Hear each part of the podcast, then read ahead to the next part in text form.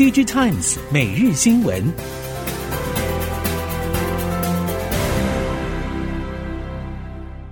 听众朋友好，欢迎您收听 DG Times 每日新闻，我是谢美芳，带您关注今天的科技产业重点新闻。首先关注，随着疫情红利的消退，加上通膨压力加速等政经不利因素所堆叠。全球 PC 需求明显由制高点快速回落，包括了 NB、DT、DIY PC 通路市况已经显著降温。上游大厂 NVIDIA、Intel、超微、AMD 对整体 PC 展望转趋保守，库存满手。而以 Q2 PC 平台龙头英特尔，包含 PC 在内的客户运算事业群营收大跌，可以显见终端高库存和低需求危机已经发生。库存去化调整期可能要到二零二三年的上半年，供应链冲击也已经逐步扩大。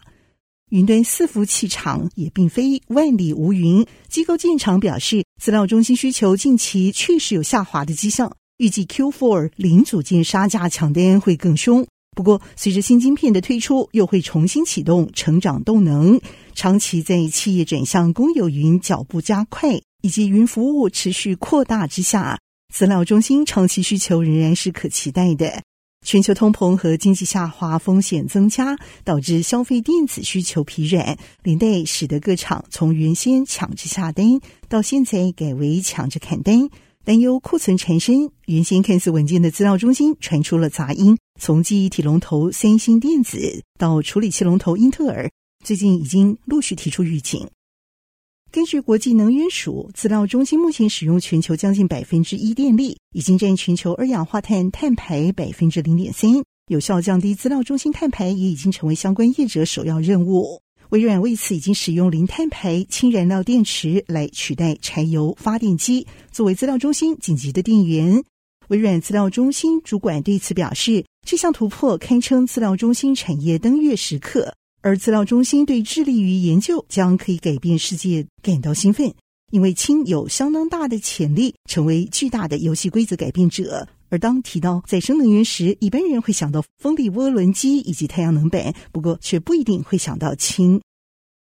由于 AI 垂直市场发展商机大，国内的伟昌宣布抢进智慧冷链市场。伟昌表示，台湾只有百分之三十七的蔬果运输量运用到冷链物流，只有百分之零点九用到预冷。由于蔬果采收之后要及时降温才能够保久，以此低比率来说，仍然有相当大的成长空间。而根据统计，全球二零三零年冷链市场规模可以达到一百五十二亿美元规模。除了生鲜食品之外，医药也会是另一个需要冷链物流的产业。中华食品安全管制系统发展协会理事长叶家胜则是表示，国外新鲜蔬果进口到台湾或是出口到国外，至少得经过二十几个转换点，在冷库和冷库之间转换经常断裂。如果能够透过及时的监控，有影音显示异常报警的状态，就会能够确保产品安全。也因此，宣布抢进智慧冷链市场仍然是有大商机的。Google Pixel 6a 的荧幕下指纹辨识解锁也出现卡关现象。Google 在去年十月曾经推出 Pixel 6，就遭到反映指纹解锁的问题。半年之后，入门款的 Pixel 6a 登场，却还是卡在同一个地方。根据 Slash Gear 以及 Phone Arena 的报道。Pixel 六和六 Pro 上市不久，指纹解锁功能遭到使用者抱怨。一开始，Google 说因为演算法安全性的设计才会导致问题发生，甚至解锁失败。最后，Google 决定透过 Android 软体更新来改善这个问题。M 总宣布已经达成协议，会以包括债务在内，总计有十七亿美元的价值收购扫地机器人 Roomba 制造商 iRobot。持续在联网、智慧家居和机器人领域展开布局。根据彭博报道，亚马逊向 iRobot 开出每股六十一美元的现金收购价，比 iRobot 八月五号收盘溢价大约百分之二十二。而完成收购之后，亚马逊则是对此表示很高兴，双方合作，共同为提供使用者更为便利、舒适的生活方式进行创新开发。印度市场传出可能使用台面上或是台面下手法。来限制中国智慧型手机品牌在一点二万卢比（大约一百五十美元）以下的市场空间。此举则可能改写印度这个全球第二大智慧型手机市场，大约有五千万只手机的发展格局。Economic Times 也引述了知情官员的说法说，印度希望让其他的印度品牌有更大发挥空间，来带动出口，增加财政收入。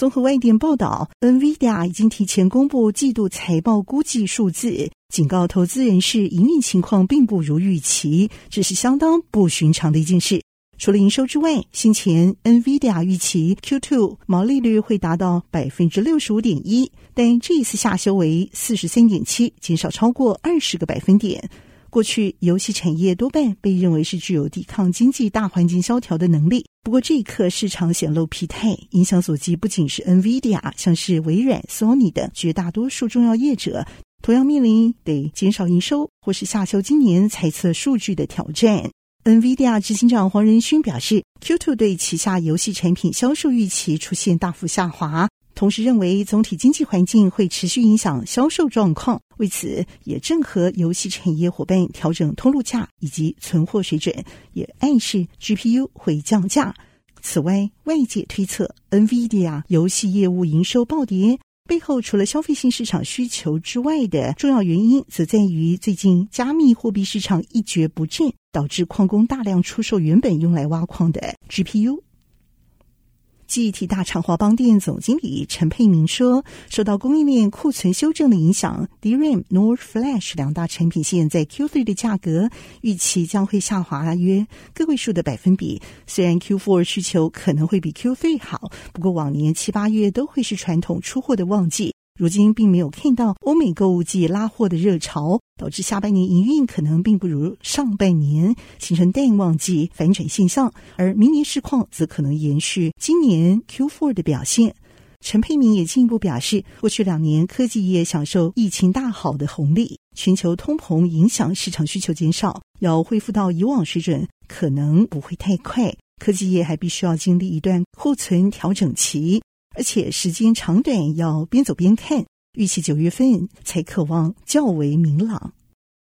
受惠于整体订单出货逐步摆脱中国疫情风控所干扰，LED 车灯模组厂沥青单月营收连续两个月交出历年同期的新高，同时也随着中国整体车市逐步回温，带动客户积极放大 LED 车灯模组产品备货的力道。在政策补贴、新能源车出货成长之下，预估今年中国新车销售量将会达到两千七百万辆，年增率百分之三。力清今年七月合并营收达到台币五点零二亿，交出月增百分之十五点五八，年增三十五点七二，续创历年同期新高的表现。接下来是电动车的相关消息。化合物半导体是未来全球电动车产业具有战略价值的关键零组件。南台湾则会是车用零组件重要的生产聚落。鸿海研究院半导体研究所所长郭浩中表示，台湾有人才或是多元化的产业，要发展化合物半导体，可以向国家队或是虚拟 IDM 方向来前进。同时，也要进行产业界的虚拟整合，台湾才有机会趁着这一波电动车发展趋势，而打造出属于自己的 EV 产业链。郭浩中说，由工研院提出的雨林计划，是集结整合力量代表，把化合物半导体从材料、零件、模组延伸到聚落，同时汇集相当多厂商，像是宏杰科、联亚光电、全讯等，未来群创也会加入。台湾有人才和多元化产业，要发展化合物半导体，可以向国家队或是虚拟的 IDM 方向走。鸿海集团积极发展 MIH，主要是早期的车用电子被车厂所寡占。台湾可以趁这一波电动车发展浪潮串联起来，而有机会打造出自己的 EV 产业链。看好特斯拉软体订阅收入的潜力，许多品牌车厂也积极跟进。不过，每个订阅方案却不见得赢得消费者青睐。甚至有人认为，像是传统模式卖断就好，订阅制有如定期向消费者来勒索。供应链业者说，软体定义硬体，透过订阅制运作才能落实。最具代表性的就是手机上的应用商店 App Store，这是苹果、Google 每年带来数百亿美元的营收收入来源。未来车上则有更多的服务项目，创造金流潜在规模被预估远远大于手机。以上科技产业新闻由电子时报提供，谢美芳编辑播报，感谢您的收听。